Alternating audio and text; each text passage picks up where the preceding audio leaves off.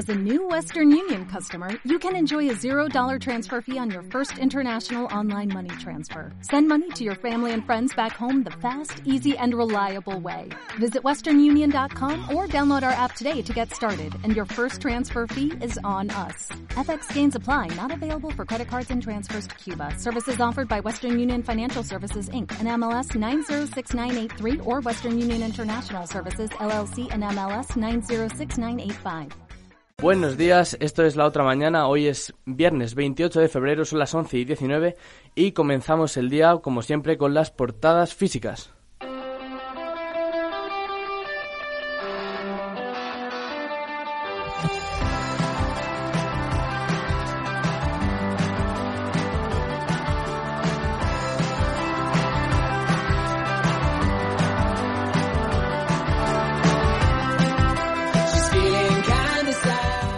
Otra mañana, de lunes a viernes de 11 a 1 en Inforradio.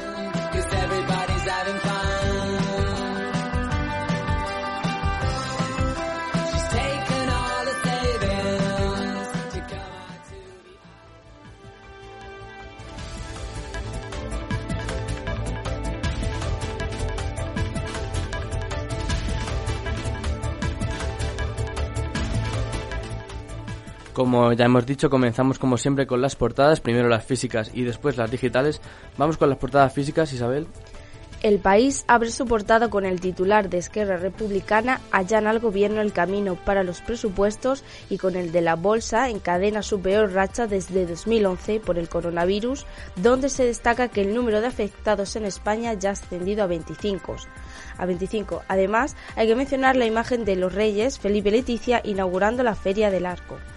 El ABC, por su parte, trae en portada ocupada por una caricatura de Oriol Junqueras acompañada del titular La Moncloa ofertó la salida de los presos y la vuelta de los fugados. El Mundo, al igual que el ABC, también pone en portada a Junqueras con el titular de Junqueras saldrá de la cárcel tras avalar Esquerra Republicana en las cuentas de Sánchez. Y también hace mención al respaldo de los reyes a Arco, la feria de arte que rompe moldes junto con un tercer titular sobre el frenazo económico provocado por el coronavirus. La razón trae en portada dos grandes titulares, Vía libre a la senda del déficit y a Junqueras y España se prepara para un contagio descontrolado. Y por último, La Vanguardia abre su cabecera con la amenaza de un parón económico por el virus hunde las bolsas, acompañada de una fotografía de la una valla que impide el acceso a una calle de Wuhan en China. Y como segundo titular, Sánchez encara el presupuesto por la, con la abstención de Esquerra Republicana. Tras este repaso a las portadas físicas, no podemos dejar de prestar atención a las portadas de los diarios digitales. Nos las trae Mario. Pues el diario.es abre su portada con la crisis interna en Ciudadanos, con el titular Ciudadanos ocultó en el Congreso que su candidato a la Junta Electoral cobraba del partido y defendió su idoneidad. Destacan también diferentes informaciones sobre el coronavirus. El Confidencial, por su parte, abre con un reportaje. La quiebra de Montmeló y la fuga institucional dejan a Barcelona sin Fórmula 1. Además, destacan la incertidumbre en la economía por el coronavirus. 20 minutos resalta en su portada un seguimiento en directo de la crisis del coronavirus. Suben a 25 los casos de coronavirus en España, con dos nuevos casos en Madrid y Aragón este repaso de, de, las portadas de las principales cabeceras de nuestro país, físicas y digitales, vamos ahora con ya con las noticias del día.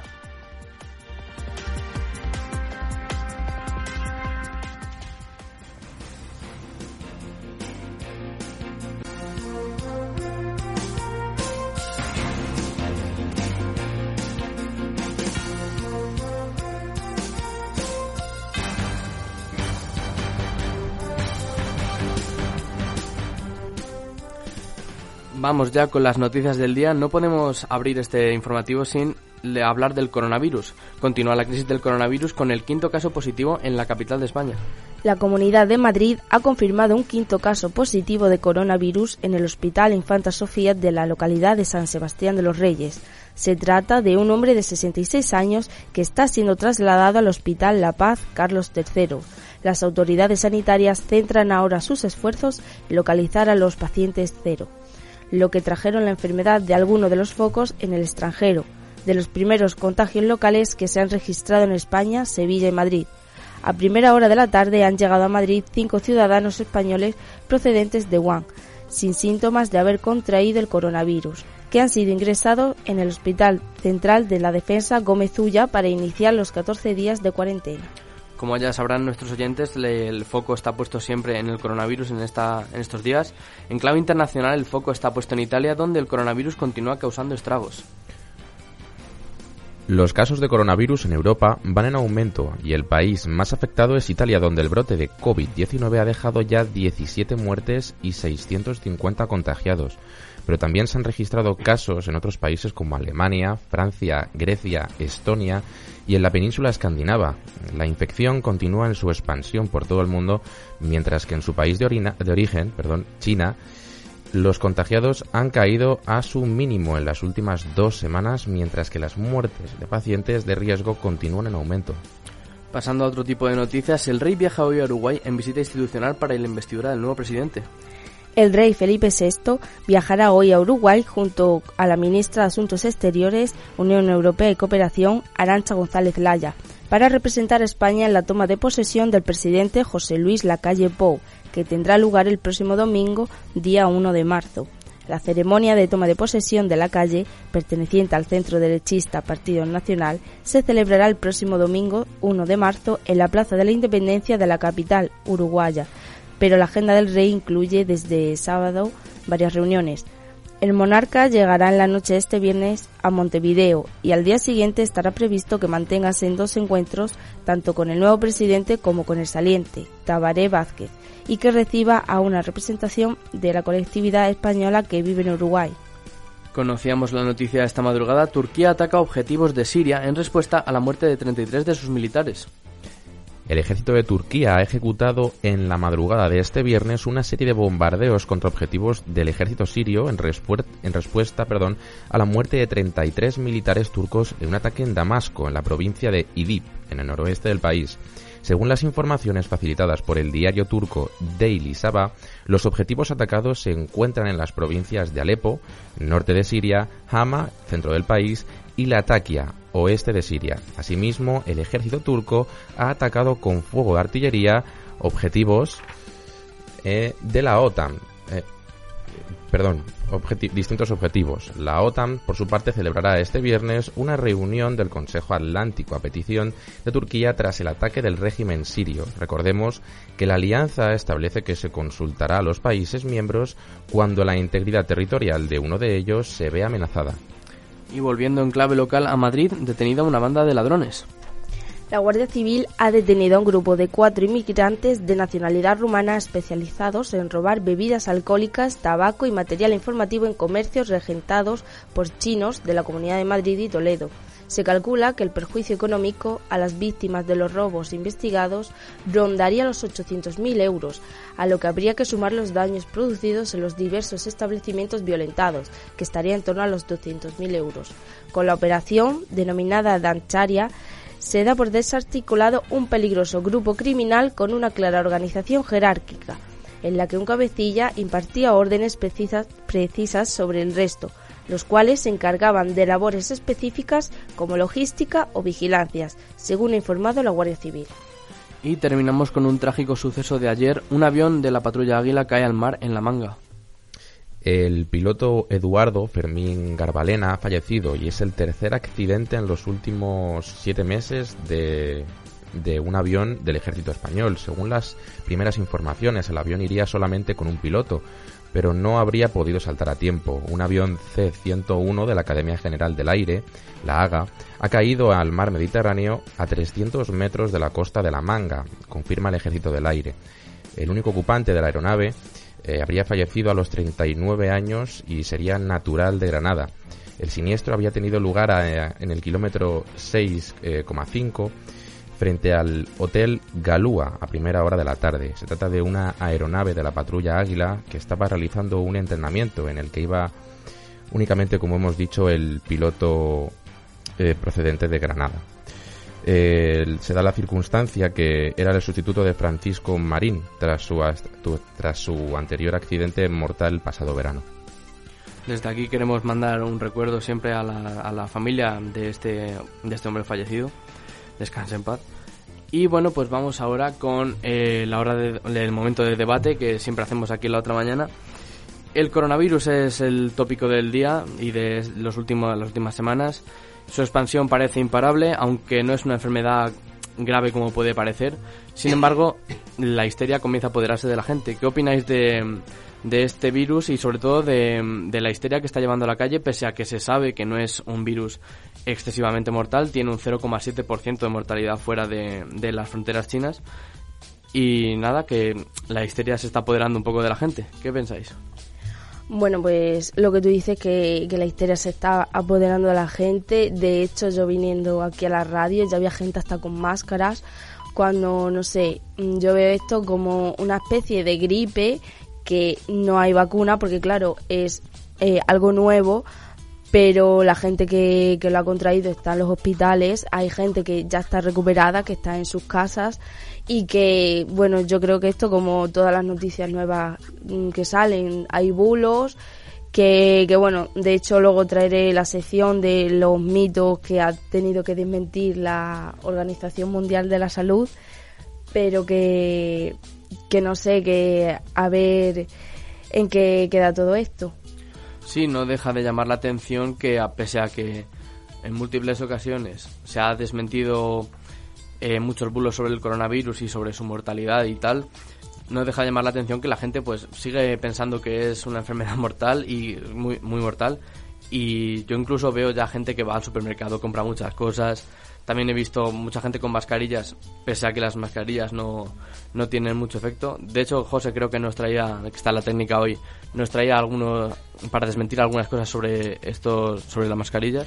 Pues sí, Nacho, buenos días a todos. Eh, no sé si Isa va a comentar luego en la sección sobre las mascarillas, pero bueno, justo ya fue un poco. Yo tengo aquí un mensaje, por ejemplo, de la directora de la Salud Pública de la Organización Mundial de la Salud, de la OMS, María Neira, que el pasado miércoles, este miércoles 26 de, de febrero, decía que es irracional y desproporcionado que se agoten las mascarillas y los geles desinfectantes por miedo al, al coronavirus, porque dicen que no, mm, no es más efectivo, sino lo más efectivo sería pues lavarse las manos con frecuencia, etcétera, etcétera. Y respecto a lo que son las mascarillas, pues eh, tengo aquí unas instrucciones de cómo usar las mascarillas. Después sí, eso lo comentamos en la sección de, de ISA. Pero también eh, tener en cuenta que dicen la Organización Mundial de la Salud que la mascarilla no es para no contagiarse, sino es para no contagiar. O sea, estamos haciendo un uso incorrecto de la mascarilla. Efectivamente, pero ya sabemos que esto es como todo y luego la gente pues lee siempre una cadena de WhatsApp o cosas así y al final pues acaba... Y aquí en Madrid ya me he encontrado un montón de gente con mascarilla, ¿eh? Es y no son chinos. Es que es cierto, porque en verdad es lo que ha dicho José, las mascarillas previenen a la gente contagiada de contagiar y aún así no son demasiado eficientes. Pero bueno, esto es como todo, tenemos que informar realmente de lo que pasa y no solo de la no solo participar del circo mediático y de la histeria. Mario, no sé si quieres aportar alguna cosa sobre este debate.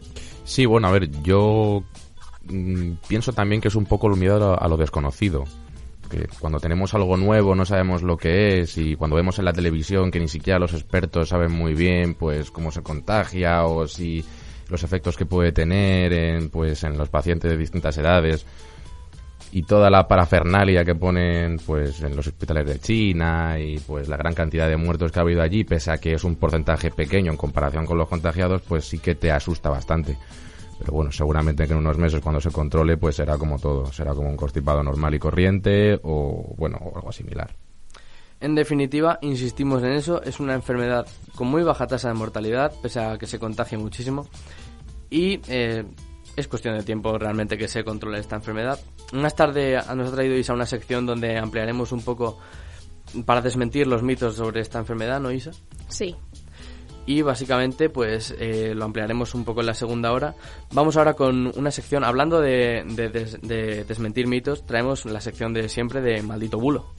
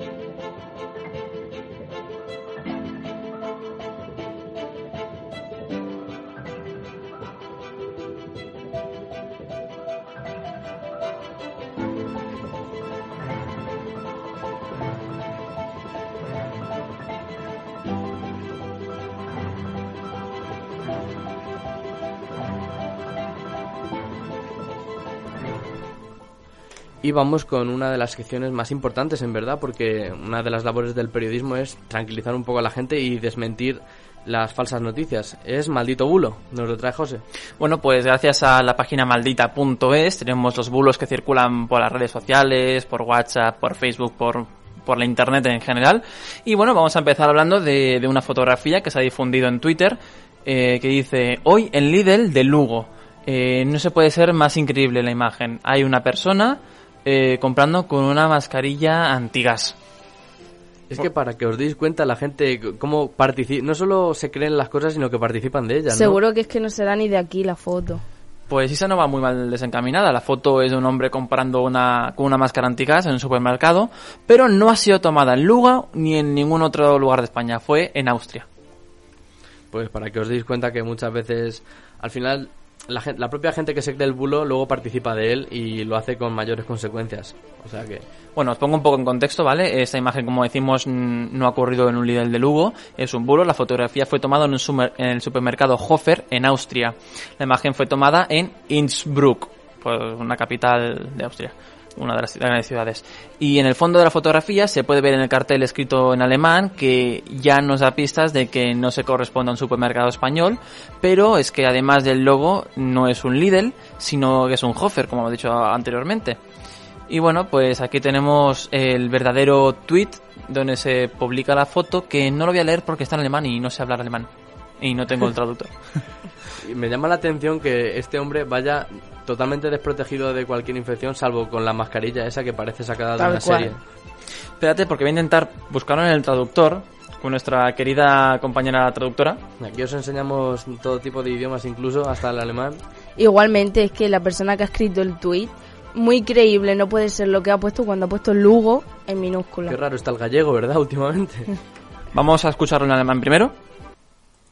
Wenn wir schon alle krepieren, dann sei dieser Held, der sich im letzten Atemzug noch die Mignon-Schnitteln in den Korpus drückt. Hashtag Hamstern, Hashtag Ko Pues eso es lo que decía en alemán y vamos a escucharlo lo que significa en español. Si todos morimos, entonces sé este héroe que, en el último aliento, todavía empuja el miñón Snittern dentro del cuerpo. No registrado por mí. En este momento en los grupos tiroleses de WhatsApp. Pues bueno, pues no sé qué sería este hombre. Supongo que estaría comprando cosas para gente necesitada, gen- gente de la calle, porque está comprando un montón de, de comida así como precocinada, eh, galletas y tal, y se ve un montón de paquetes. A mí me da que ese iba a meterse ahora en el búnker, porque lleva la mascarilla esa para Claro. evitar contagios. Justo, justo. De todas formas, que será el miñón no sé qué que decían ahí. Sí, como que una enfermedad parece ahí rara, ¿no? O Y ese no señor sé. piensa sobrevivir mm, lo que dure la enfermedad con lasaña precocinada y cosas de esas. Pues mira, aquí tengo eh, el medio austriaco Courier, eh, que ha verificado esta imagen. Se puede poner en contacto con el autor de la fotografía y han localizado la foto en la capital esta del, de Austria. Y se tomó la foto con su teléfono y la compartió en un grupo privado de WhatsApp. El hombre tampoco sabe cómo surgió en Facebook y ni nada. Y bueno, pues ha publicado otra imagen de otra persona dis- distinta en un Spar que está haciendo exactamente lo mismo. Luego, si eso subimos las fotos a Instagram para que lo podáis ver todos. Sí, es que claro, nosotros estamos viendo aquí las fotos, pero la audiencia no podrá verlas, evidentemente. Luego en redes sociales las compartimos. Pues eh, lo que apreciamos en la imagen es básicamente un carro lleno hasta arriba y un señor pues pagando. Con la mascarilla, Con pues. la mascarilla. Con la mascarilla pues... Ah, es que no lo veo desde aquí. Pues básicamente eso, o sea, la gente piensa que por llevar la mascarilla no se va a contagiar y sin embargo pues mm, tocan todo Es con que no las sé, manos. o sea, es que es un virus, el coronavirus, o sea, no es aquí eh, apocalipsis de zombies o algo para... Es que no sé, y la gente luego que se cree lo de las mascarillas estas, es que, es que no lo entiendo. Ay, pero la gente es una fantasía, a mí me encanta, ¿eh? Esto, vamos. Hombre, lo cierto y verdad es que deja estampas muy graciosas, ¿no? Como la que estamos viendo aquí y que subiremos más tarde a redes sociales. Mucha histeria está cundiendo con el coronavirus, insistimos, tranquilidad. No va a pasar nada, no es el apocalipsis, no van a venir los zombies. Esto es una enfermedad más y pasará como todo. Pues sí, como pasó con el ébola, que hubo también una historia así colectiva y mira, al final no ha quedado. ¿Os Y la acordáis del gripe? A. Sí, Y la gripe A. que estábamos a 10 minutos de un apocalipsis y eh, luego no pasaba nada. pues sí, total, igual estamos ahora. A ver, tranquilizar también un poquito porque en España todavía no ha habido ningún fallecido a causa... Exactamente. Ni lo habrá. A Bueno, ver, eso es que es una persona mayor, mayor, mayor, Y las personas que han fallecido han sido gente mayor, gente vulnerable Exacto. con una con defensas bajas, realmente. Patologías. depresivos inmunológicamente hablando. De hecho, la estadística reveladora es, la, la- no sé si la comentamos en algún momento, la gripe común mata más gente al año que el, el coronavirus, tiene mayor tasa de mortalidad y todos hemos tenido gripe. Pues sí. O sea que tranquilidad y nada. Esto pasará rápido, no os preocupéis. No sé si tiene más algún bulo más, José. Pues bulos no, pero eh, estoy buscando la tasa de mortalidad de- del coronavirus porque cambia bastante también depende del país de donde sea. Dije, yo tengo entendido que es del entre el 1 y el 2% y fuera de China del 0,7%, es decir, es bajísimo. La gripe normal tiene un 4% de mortalidad, para que os hagáis una idea. Claro, y esperemos que no llegue a ciudades donde el sistema sanitario es precario. Esa es la gran preocupación que compartían le- los, los jefes de la Organización Mundial de la Salud, que llegue a un país donde el, el sistema sanitario sea realmente bajo, ¿no? Y porque eso sí que produciría una mayor propagación y la enfermedad pues se cobraría muchas más vidas. Mira, A África creo que ya había llegado. Sí. Y de hecho tengo por aquí mm, otras otras mm, porcentajes, otros porcentajes. Por ejemplo, como decíamos fuera de China, el coronavirus tiene una mortalidad del 0,4, 0,7. Sin embargo, la rabia tiene un 95% y el ébola un 50% de mortalidad. Es que es exactamente eso. Hay enfermedades mucho más graves, pero claro, el contagio y luego pues que a la gente nos gusta, nos gusta mucho soltar un- unos dramas también. O sea, eso es así. Y las redes sociales pues siempre pues hacen un poco de daño. Pero ante la desinformación hay que informarse en los canales oficiales y en la otra mañana, por supuesto, porque aquí siempre decimos la verdad. Y básicamente esas son nuestras recomendaciones y nuestras... Y ya nuestra- saben, no tomar sopa de murciélago. ¿Cómo? Y ya saben, no comer sopa de murciélago, que es malo para la salud. Muy importante eso también, ¿eh? Además no tiene que estar buena. ¿Quién Hablando sabe, de cosas sabe? buenas de comer, vamos ahora con, con nuestra sección favorita de, de la primera hora, porque por lo menos la mía lo es. Vamos con ¿qué hay de comer?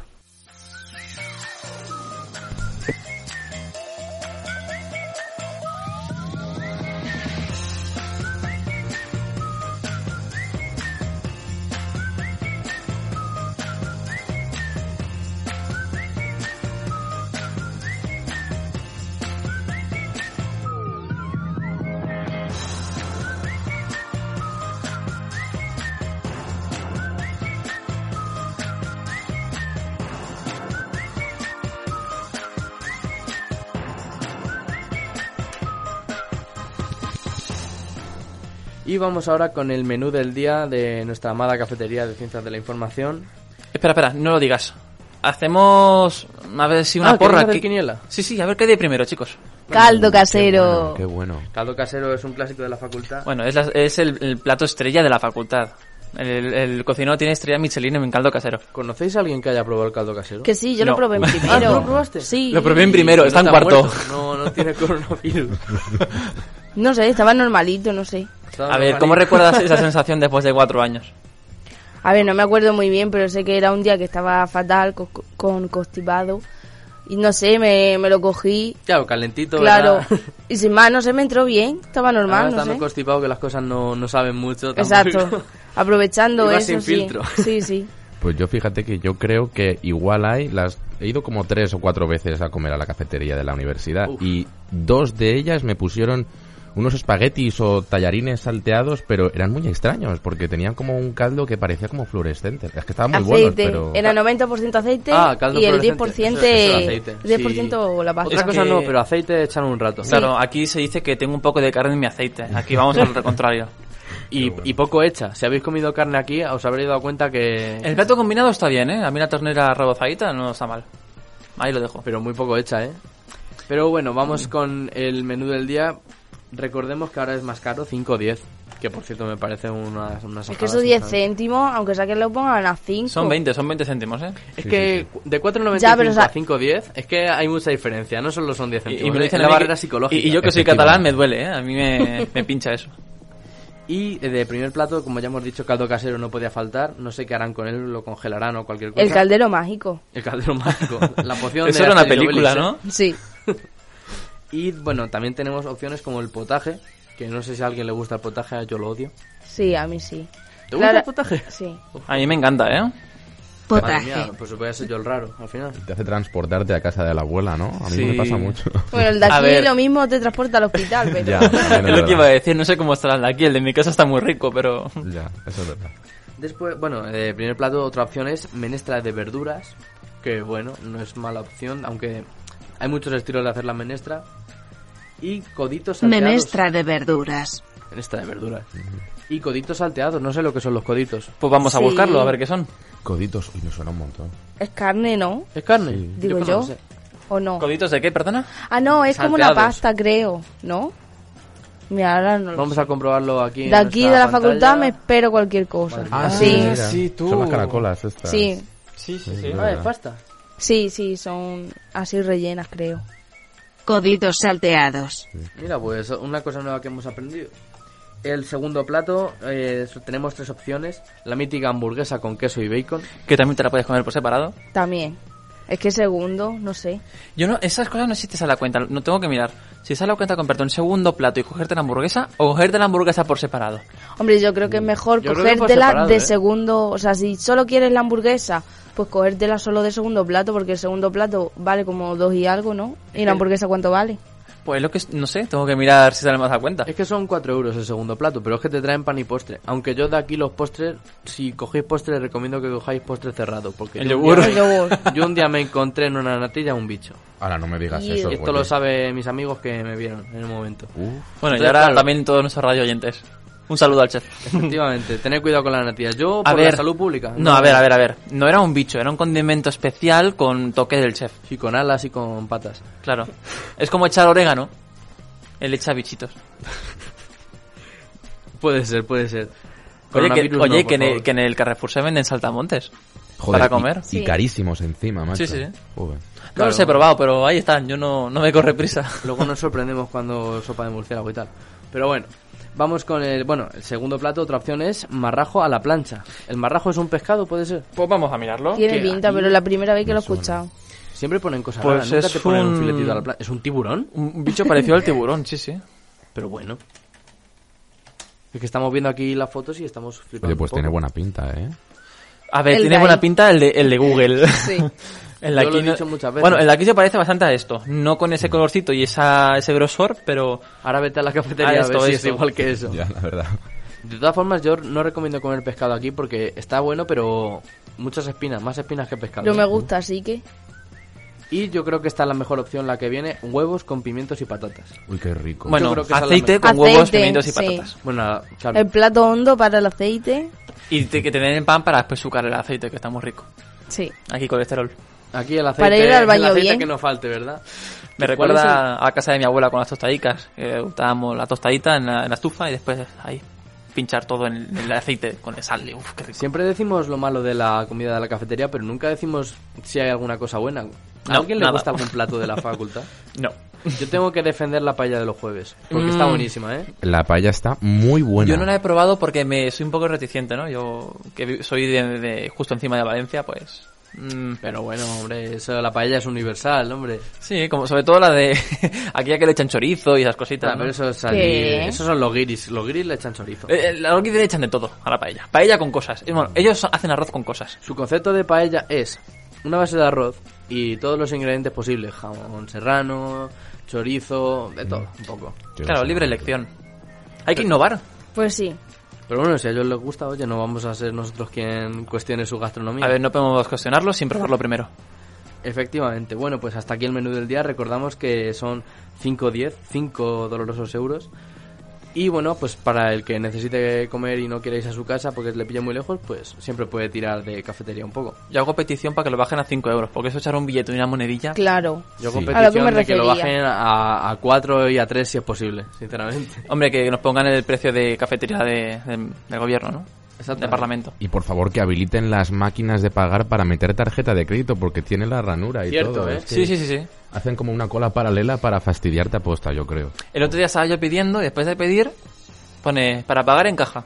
En tarjeta. en tarjeta. No sé y yo, ¿cómo es la opción para pagar en tarjeta? No me da opción. Y dice, no, no, que tienes que hacer el pedido en caja. Digo, ah, después de hacer el pedido, Efectivamente. lo cancelo todo y me voy a, a ver si me acuerdo lo que había pedido. No sé si vosotros os acordáis de las máquinas que había antes, porque las cambiaron Sí. hace, Sí. bueno, hace unos años ya, pero las primeras máquinas que había, que parecía aquello los años 70, parecía de las máquinas estas que echas y te ponían música. Ah, qué No bueno. sé si os acordáis. No, sí, pero lo- no solo de las máquinas y las sillas. Las sillas que las tuvieron que cambiar, menos mal. que estaba todo anclado. Yo no me acuerdo Claro, de las sillas. yo me acuerdo de...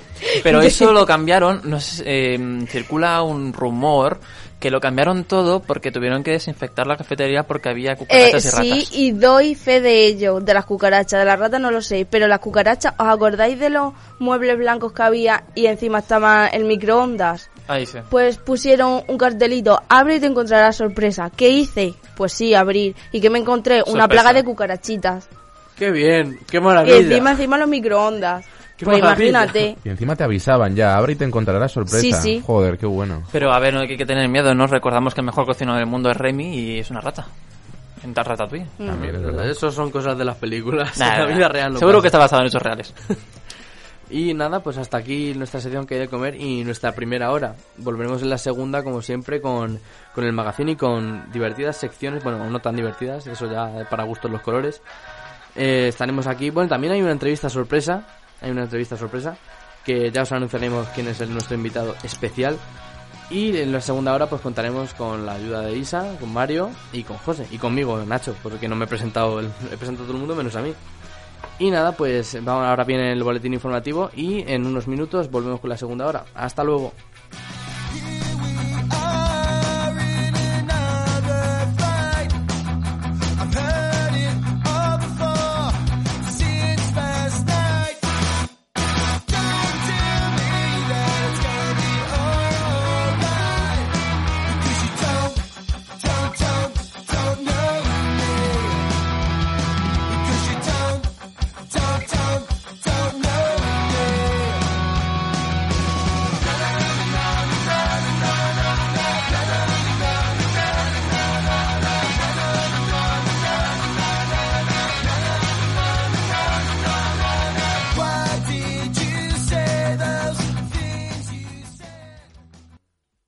La otra mañana, de lunes a viernes de 11 a 1 en Inforadio.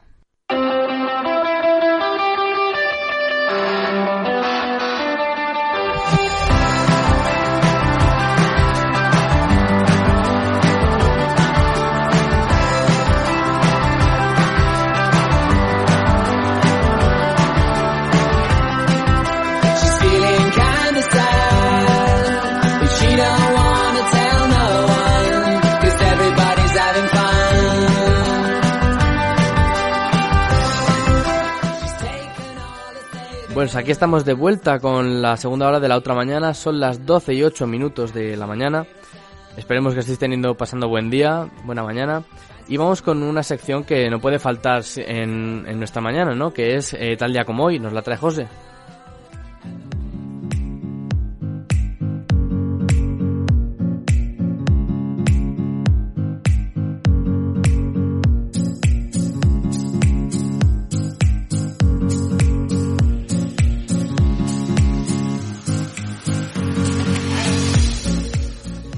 Sí, Nacho. Mm, Hoy 28 de febrero. Y bueno, además hablaremos después de que hoy es el Día de Andalucía, el Día de la Comunidad Andaluza. Ojo, felicidades a todos los andaluces. Y felicidades a todos aquellos que no están en clase hoy, como nosotros. Feliz puente a todos los andaluces. Bueno, pues vamos a pasar a qué pasó un tal día como hoy, 28 de febrero de 1571. En España, Felipe II decreta la organización del ejército español. El mismo día, en 1707, también aquí en España, el rey escribe una real cédula eh, que incorpora a la corona los bienes confiscados eh, de los moriscos granadinos. Un gran avance para la época, en 1789, también un 28 de febrero. Y aquí en España, un decreto del rey permite el tráfico de esclavos africanos en Cuba. Vamos ahora con los nacimientos. En 1823 nace Ernest Renan, escritor, filólogo e historiador francés. También nace en 1886, un 28 de febrero, José Gutiérrez Solana, pintor español. También tenemos a la actriz Molly Picón, que nació en 1898. Tenemos en 1943 Octavio Capo, pintor mexicano, y también tenemos el nacimiento de Imanol Uribe, cineasta español de origen salvadoreño por lo que son los fallecimientos, las muertes, las defunciones, tenemos la defunción de Simón Rodríguez, filósofo educador venezolano en 1854. En 2010 fallece Jorge Villamil, músico y compositor eh, colombiano. También tenemos una de las últimas y más recientes, en 2019 fallece Xavier Arzayuz, político español y hasta aquí tal día como hoy.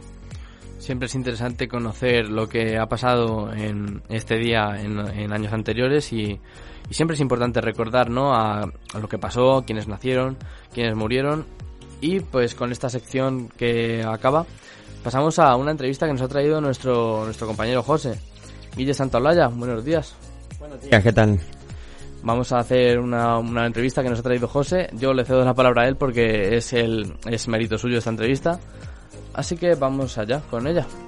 Me he puesto hasta arriba y ahora solo hay tierra. Cuatro patas cojas de un mismo sillón. Una burla seca y una mierda entera. Para quien se rompa como lo hice yo. Suenan las campanas de la independencia Mira cómo arde en medio del salón.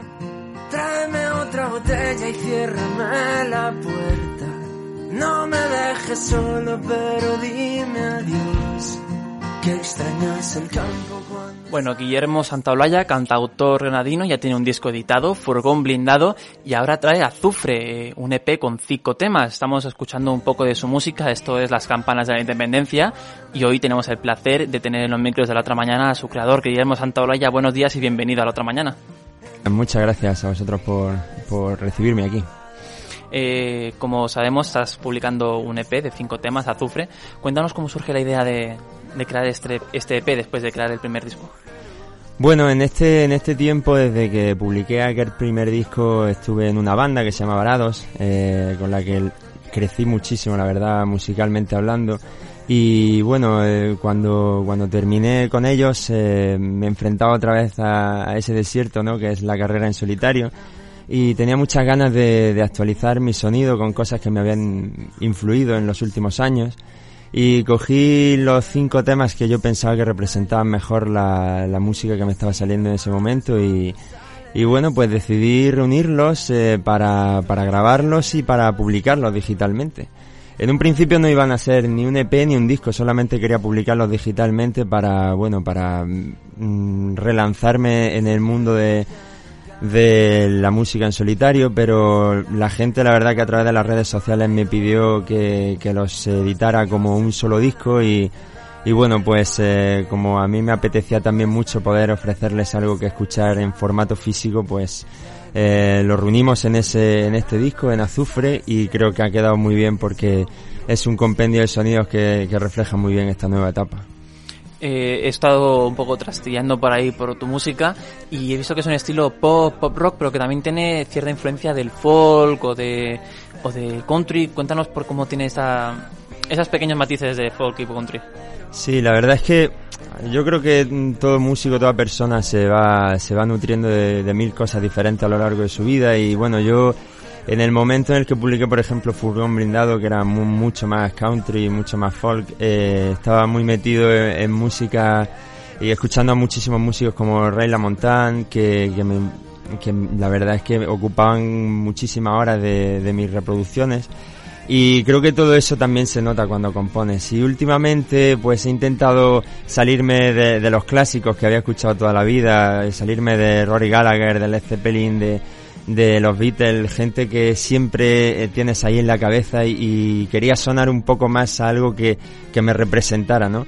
Y, y quería algo que, que fuera con un sonido muy fresco y creo que lo he conseguido porque, porque realmente cuando ahora me subo en el escenario, estoy llevándolo esto en acústico, pues me siento muy muy identificado con, con lo que toco en acústico y cuando lo escucho también me siento muy reflejado en ese, en ese sonido más actual, más dedicado al rock y al pop de, de, la actualidad, ¿no?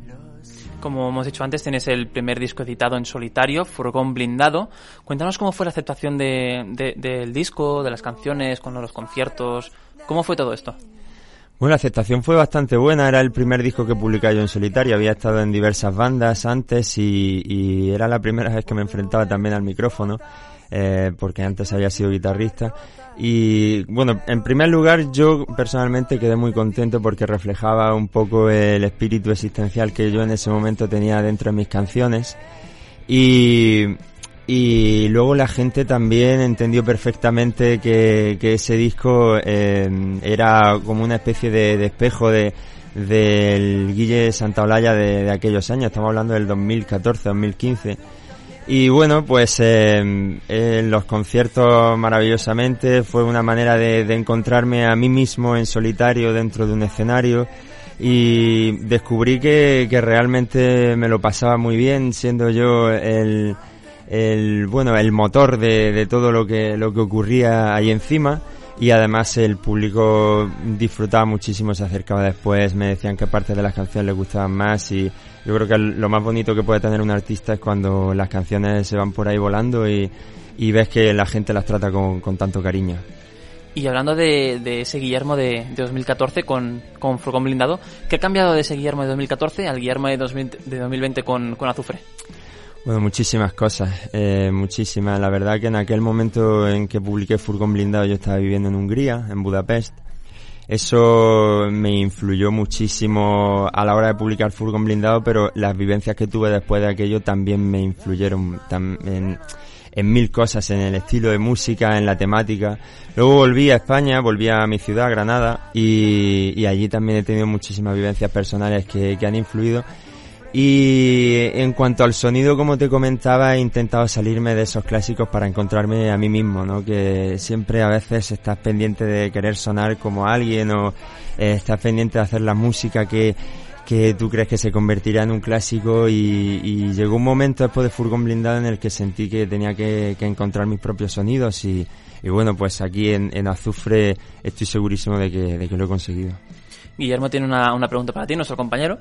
Bueno, tengo unas cuantas preguntas que siempre hacemos a, a los artistas que vienen invitados aquí.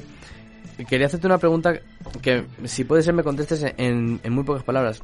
¿Cómo definirías tu trabajo, tu música? Es difícil. Es una eh, pregunta difícil. Es difícil en, en pocas palabras. Bueno, yo diría que es. mm, Bueno, en muchas te puedes explayar si quieres.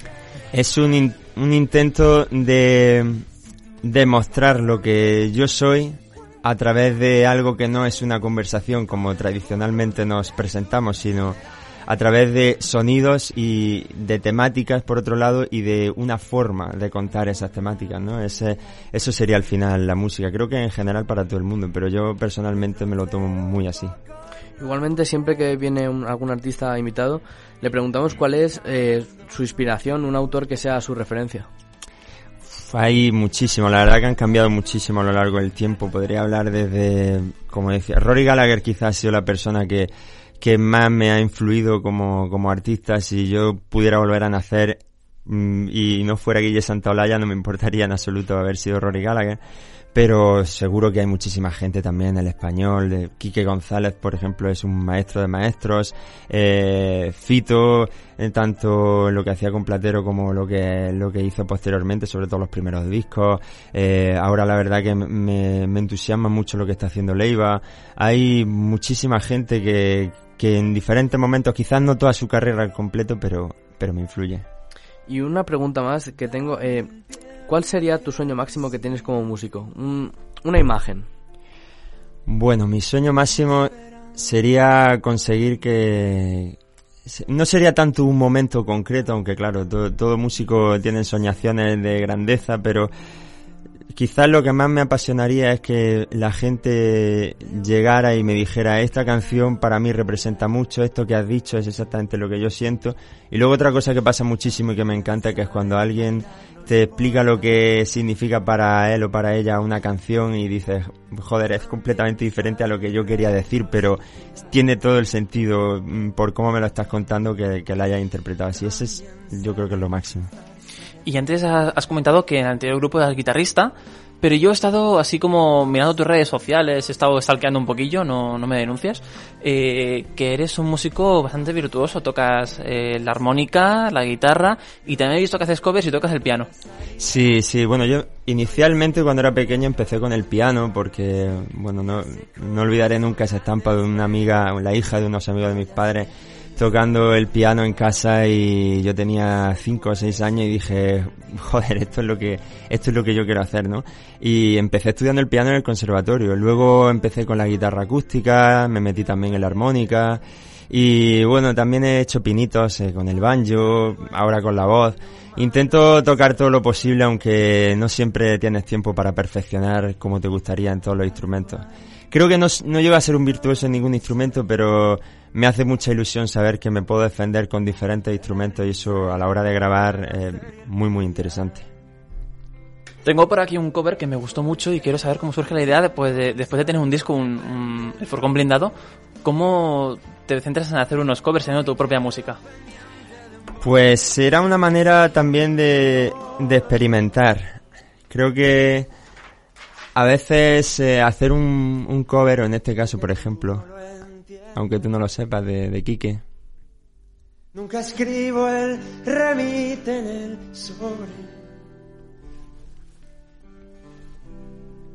Por no dejar mis huellas.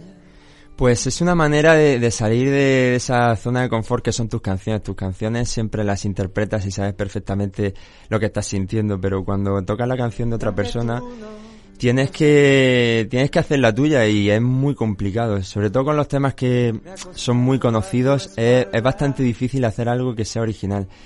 En cuanto a los arreglos, en cuanto a la voz, eh, en la forma de sentirla. Y bueno, tengo, tengo esta cover. En los conciertos no suelo tocar muchas versiones, pero algunas siempre cae. E intento que, que suenen a Guille Santaolalla. Y la verdad que es un placer muy grande. Es como un, un trabajo en cierto punto muy aséptico, porque lo que estás haciendo es lo más fundamental de un músico, que es conseguir que el sonido tenga alma. ¿Y tú qué, qué aspiraciones tienes? Como decía antes Guille, ¿a qué aspiras realmente cuando, cuando eres Guille Santolaya encima de un escenario? Pues yo aspiro a que mi carrera me lleve hacia nuevos lugares que, que me hagan eh, entender nuevas cosas para poder transportarlas a las canciones, por un lado, y por el otro disfrutar mucho de los escenarios, que es el momento más mm, eh, emocionante, de verdad que, que cuando te subes a un escenario, todo el que sea músico, aunque no sea profesional, da igual, sabe que subirse ahí arriba, la comunión con el público, eh, lo que has estado haciendo en casa, ve la luz, creo que no es eh, solamente ocurre en la música, probablemente en periodismo también ocurre, pero es esa emoción, ese, ese gusanillo que luego cuando te bajas del escenario te, deja completamente vencido y, y, con muchas ganas de volver a subirte. Las letras de tus canciones eh, he estado escuchando algunas y son muy íntimas y quiero que me expliques más o menos de, de qué tratan las canciones, de tratan sobre tu vida, sobre tu experiencia, sobre qué van las canciones que te escribes.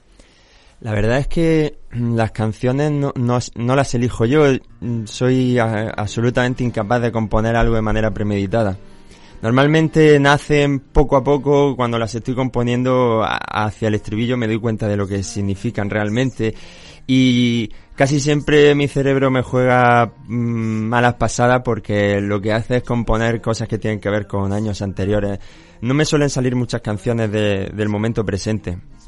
Eh, sobre todo son vivencias de, de años anteriores, de hace dos o tres años, preocupaciones que tenía entonces y que ahora ya habían desaparecido, yo pensaba que habían desaparecido.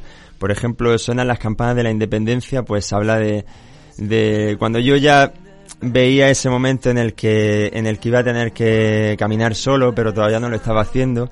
Y en este caso, por ejemplo, la cabeza lo que hizo fue anticiparse a mí y salió las campanas de la independencia en la cual yo mismo me estaba mandando el mensaje de que de que llegaba el momento de, volver a navegar eh, por mis propias aguas y, y, y bueno, pues enfrentarte a ese lunes sin televisor que dice la letra, ¿no? Que es como una locura absoluta en la cual no sabes lo que va a ocurrir, pero, pero te apetece muchísimo.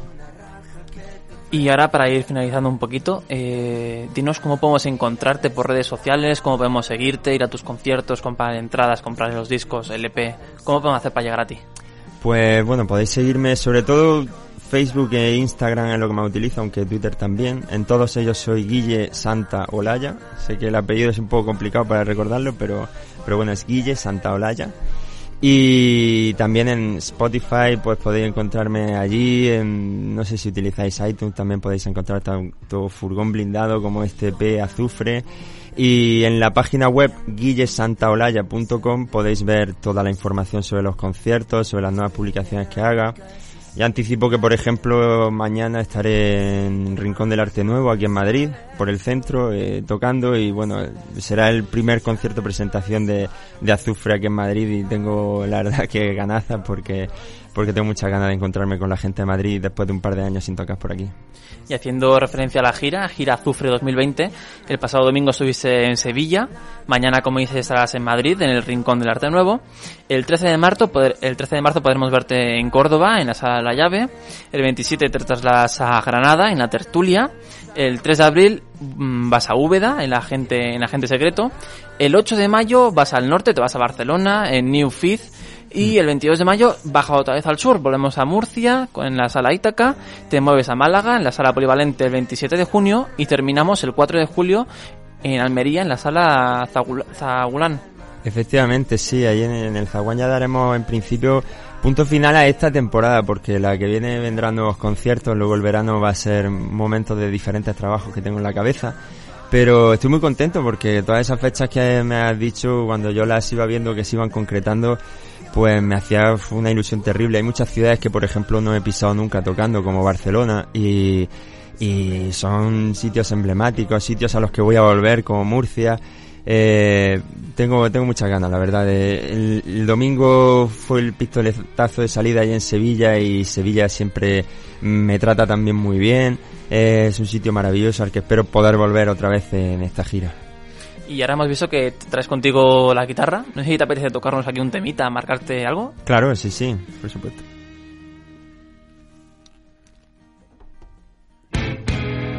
Tras mis gafas sucias te miré. Te firmé con sangre en un papel. Te mostré las puertas, las dejaste. Como ya los oyentes han escuchado un par de cancioncillas del EP y bueno, que por cierto se me olvidó decirlo, se puede comprar online o en los conciertos online. En la página web podéis encontrar un formulario. Y he pensado en traeros un temilla inédito, que, que bueno, no, no está en el EP, pero sí que se puede escuchar en los conciertos y, y bueno, pues eh, su nombre es Dos Canicas. Eres tan grande en un dibujo tan pequeño. La luz que se abre pasó en la nada y todo lleno. La escalinata que sube firme por sus errores. Abriendo hueco entre leones para sus piernas. Vas a guardarme en tus rincones toda la vida. Aunque tus manos sean más valientes que nuestros miedos. Vuelve a estos días para encontrarte siempre que quieras. Pero huye luego del peso inútil de sus caderas. Estás creando a ti misma de barro y oro en este mundo invencible que se hace polvo sin que lo mires, sin que te roce los ojos.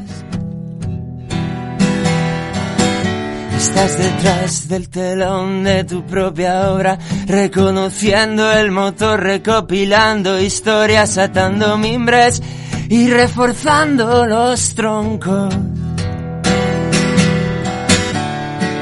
Déjate guiar por tus estampidas, no dejes de ver con tus dos canicas, rompe el suelo sin soltar las bridas. Cárgate de amor para estar tranquila. Cárgate de amor cuando estés herida, date tiempo. Hinca la rodilla solo en tus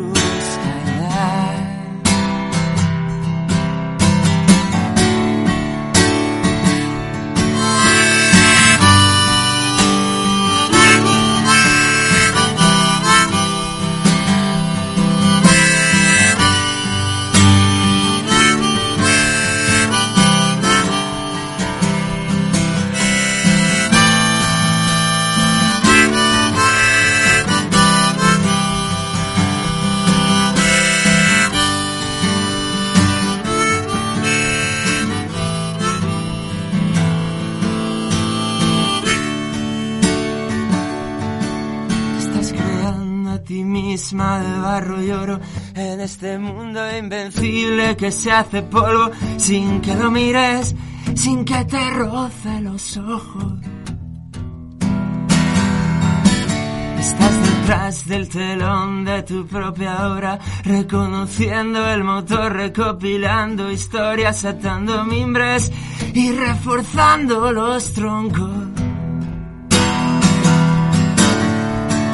Déjate guiar por tus estampidas, no dejes de ver con tus dos canicas, rompe el suelo sin soltar las bridas. Cárgate de voz cuando estés herida, cárgate de amor para estar tranquila, date tiempo, hinca la rodilla. Solo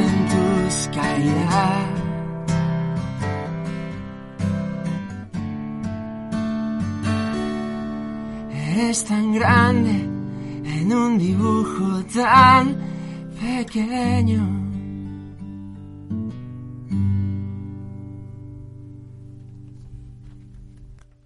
Wow. Qué bien, qué bonito. gracias, chicos.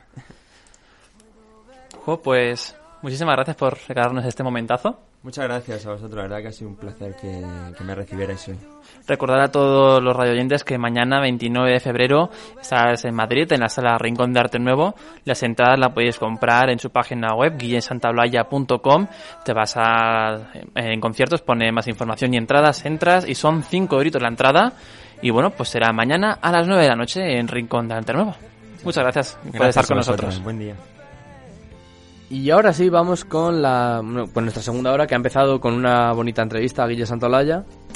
Y vamos ahora con las secciones, ¿no? Vamos ahora a hablar de un poco, otra vez, del coronavirus, ¿no? Que hemos estado ampliando información en la hora informativa, pero es que ahora os traemos en, ya en forma un poco más, eh, ¿cómo se dice?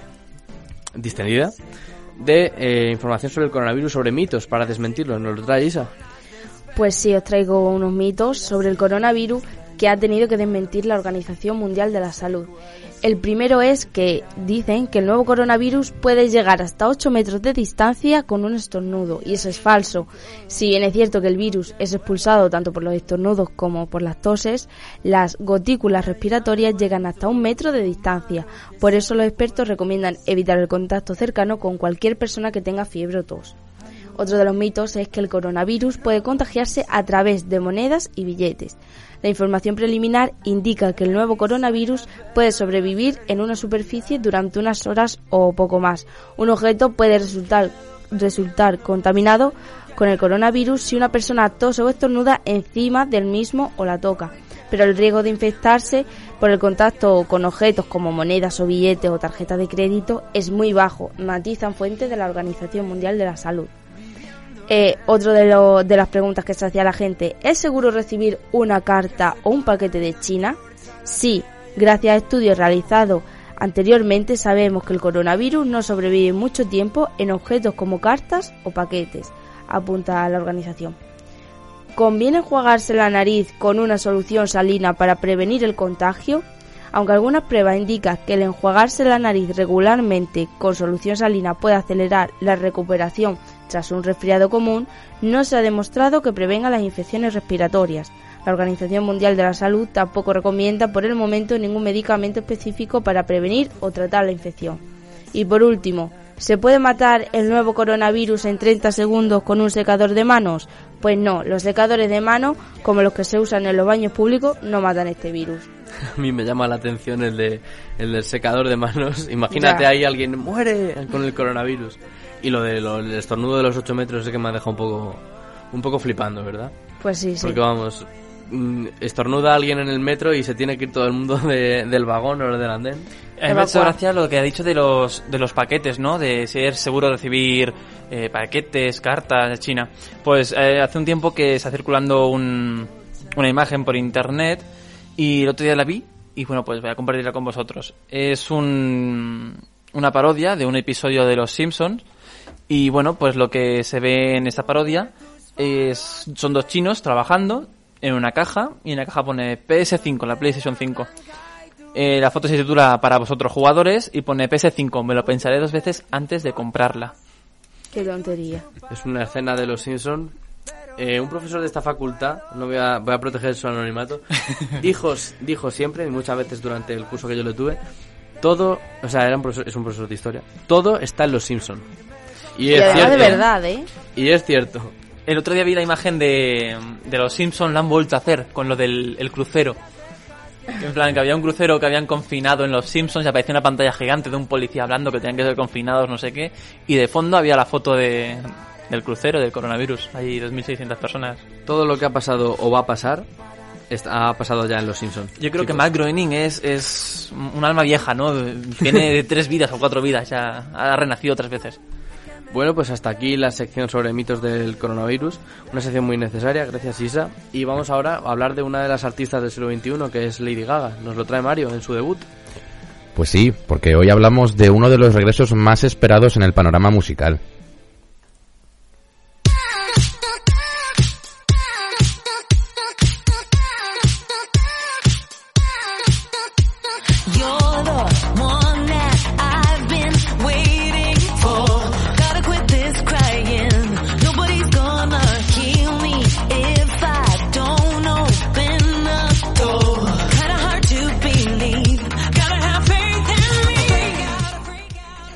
Y es que después de una aventura más que exitosa por la gran pantalla con A Star is Born, vuelve Lady Gaga y no lo hace de cualquier manera, sino sacando el pop más energético y pegadizo que enamoró a tantos hace, hace ya más de una década. Eh, Stupid Love es el primer tema del conocido, el primer tema conocido, perdón, del sexto álbum de la neoyorquina que se titulará Cromática, del que todavía no se sabe ni la fecha de lanzamiento. Y es que el secretismo gira alrededor de este nuevo disco, pero esto no hace otra cosa que darnos aún más ganas de caga. Desde que saltó a la fama más absoluta con Just Dance en 2008, la diva del pop nos ha deleitado con algunos de los looks más extravagantes que se han visto en el panorama musical, con vestidos que, desde simular ser una estrella o su famoso vestido de carne, entre otros muchos, nos ha acostumbrado a la fantasía, y en este tan esperado regreso no podía ser menos. En Stupid Love nos encontramos eh, con un vestido que no sabemos muy bien si dándonos una pista sobre el contenido de cromática, pero tanto Gaga como el equipo de baile que la acompaña se tiñen de rosa chicle por completo. Pero solo por unos instantes de la canción, no os penséis que nuestra estrella favorita solo podía lucir un modelito en el videoclip. También nos deslumbra con unos imponentes vestidos rosas mm, metalizados. Uno de ellos, por ejemplo, lo combina con una chaqueta de cuero con tachuelas y otro ya nos retorna a la extravagancia a la que nos tienen acostumbrados con una, digamos, escafranda, escafandra, perdón, verdosa transparente que combina cromáticamente a la perfección como no podía ser de otra manera. Como pequeña curiosidad hay que destacar que el videoclip de este tema ha sido dirigido por Daniel Askill y ha sido grabado únicamente con un iPhone 11 Pro, lo que le da un toque más especial si pensamos que con solo un teléfono móvil se ha conseguido la calidad a, lo que nos, a la que nos tiene, nos tiene acostumbrados la artista. yo creo que esto lo hace ya para llevarse el al mejor videoclip, vamos, porque es una pasada, lo estoy viendo. Y además, eh, el, el equipo de, de baile totalmente distinto a lo que nos tienen acostumbrados. Hay gente de todas las etnias, de todas las razas, de todos, mm, no sé, gente más, no tan delgada como, como nos ha acostumbrado, sino de todo tipo de cuerpos, no sé, muy, muy variado. Si igual es una pista, a lo mejor por el para el contenido del álbum, de cromática, a lo mejor puede haber un poco más de variedad en cuanto a género, razas, no sé. Como es tan especial esta mujer, no. Incluso albinos, ¿hay algún albino por ahí también? Sí, sí, sí. No sabemos a lo que nos puede. Por Bueno, yo que estoy nos deseando que llegue el disco, ¿eh? Totalmente. Voy a estar ahí en la cola. Decías que vuelve a la música después de, de haber rodado Ha nacido una estrella. Totalmente, y además, pero muy exitoso, porque si no, si no recordamos, eh, si no recordamos bien, él fue nominada a Oscar como mejor actriz y a Globo de Oro, que no se lo llevó, pero está nominada a... Y ganó el Oscar a Mejor Canción Original por Sallow. También, cierto. No sé si habéis visto la película. A mí, Sí, a mí me me, parece- sorprendió. Pensé que lo haría peor de lo que lo hizo. Sí, Sí. lo- es una buena actuación, incluso. Pues sinceramente es una de las películas que me arrepiento de no haber visto porque mira que me encanta Lady Gaga, ¿no? Pero y quería ver esa película, pero cuando fui a verla ya no estaba en el cine. Es lo que tiene eh, ser un pobre estudiante catalán en Madrid que tiene que pagarse sus cosas, pues no hay para más. Cuando tienes dinero, pues se te va la película del cine. Pues recomiendo que veáis Ha nacido una estrella porque es una, es una película que merece la pena ver por cómo actúa ella, cómo actúa Bradley Cooper, además debutando en la dirección. Yo siempre metiendo referencias al cine porque de música ando 20 años atrás que todo el mundo, siempre, o sea que... Y bueno, no sé si José nos trae alguna, alguna sección más. Bueno, gracias Mario por esta sección en tu debut, enhorabuena. Muchas gracias. Pues a ver si me da tiempo a hacer un par de intervenciones. Cuéntanos. Venga, vamos a ello.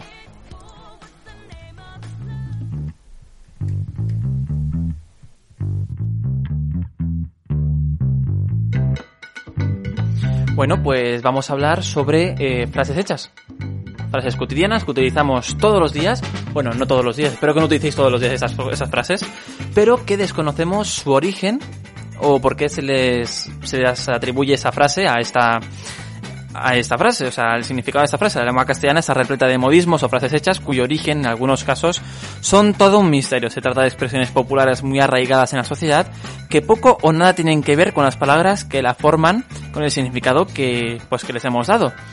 Eh, os voy a poner un ejemplo, ¿vale? Mm, dormir la mona. Tengo cositas, ¿vale? Mm, primero quiero saber vuestra opinión. ¿Qué pensáis?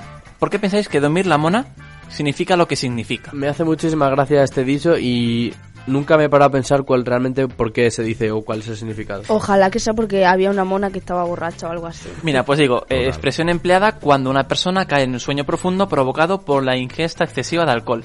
¿Vale? Vamos a escuchar lo que dicen nuestras, nuestros compañeros de, de por aquí, de por la facultad, a ver qué dicen. Es un tipo, eso, un tipo de mono como que es muy holgazán, muy... Pues en plan como un perezoso. Entonces pues que se vaya a dormir la mona. Antiguamente se dormían a los monos con alcohol. Porque duermes como un mono. Porque los monos solo caen dormidos y no piensan en más nada. Porque las monas o los monos duermen mucho y se duermen donde sea. Bueno, yo no creo sé, que hasta aquí, ¿no? La reacción de la gente es maravillosa. Bueno, pues digo, eh, se refiere a la costumbre eh, extendida en el siglo XVI de dar vino a los monos para ver el efecto que les causaba en su organismo. Ay, pobrecito. Joder. Qué crueles. bueno. Jamás lo hubiera imaginado, eh, te lo juro. Vamos a poner los cuernos, frase que se usa para indicar que se ha cometido una, infidel- una infidelidad. ¿Qué pensáis que puede provenir esa frase? Puf, mm, algo de los toros o yo qué sé. No, algo que a alguien le ponían cuernos por algo. Sí, o algo del campo, a lo mejor alguna cabra o... Bueno, vamos a escuchar la opinión de nuestros queridos radioyentes.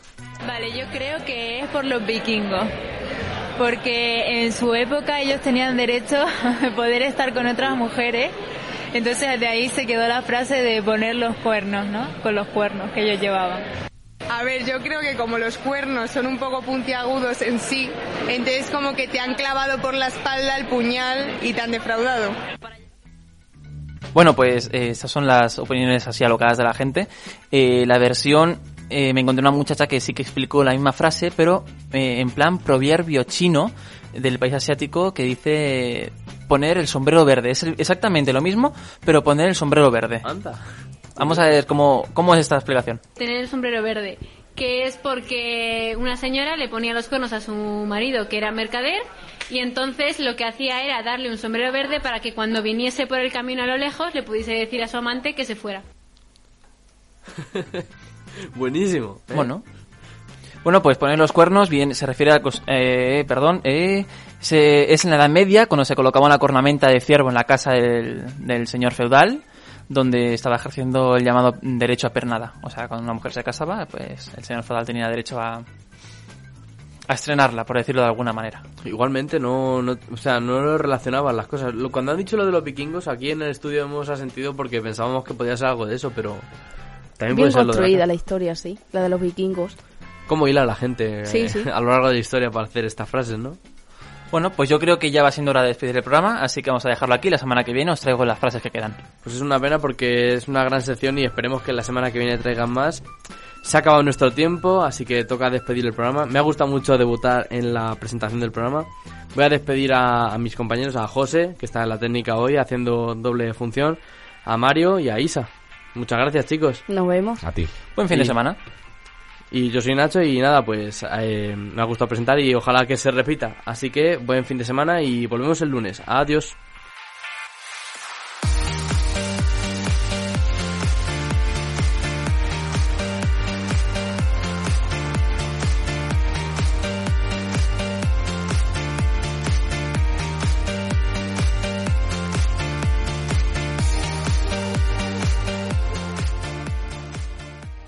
Síguenos en Instagram, Facebook y Twitter como arroba la otra inforadio. La otra mañana, de lunes a viernes de 11 a 1 en Inforadio. Every day, we rise, challenging ourselves to work for what we believe in. At U.S. Border Patrol, protecting our borders is more than a job, it's a calling. Agents answer the call, working together to keep our country and communities safe. If you are ready for a new mission, join U.S. Border Patrol and go beyond. Learn more at cbp.gov/careers.